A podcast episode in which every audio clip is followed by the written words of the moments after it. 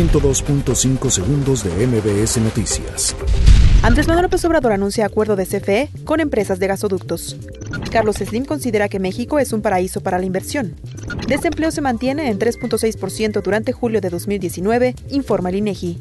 Mexicanos contra la corrupción y la impunidad detecta anomalías en el programa Jóvenes Construyendo el Futuro. Alejandra Barrales y Juan Cepeda renuncian al PRD. Grupo armado ataca a balazos la Fiscalía General de Colima. Jair Bolsonaro estaría dispuesto a recibir ayuda del G7 para el Amazonas si Macron retira sus insultos. Odebrecht se declara en bancarrota en Estados Unidos. Nuevo naufragio en el Mediterráneo deja decenas de muertos. Napoli presenta de manera oficial a Irving Lozano como su nuevo refuerzo. 102.5 segundos de MBS Noticias.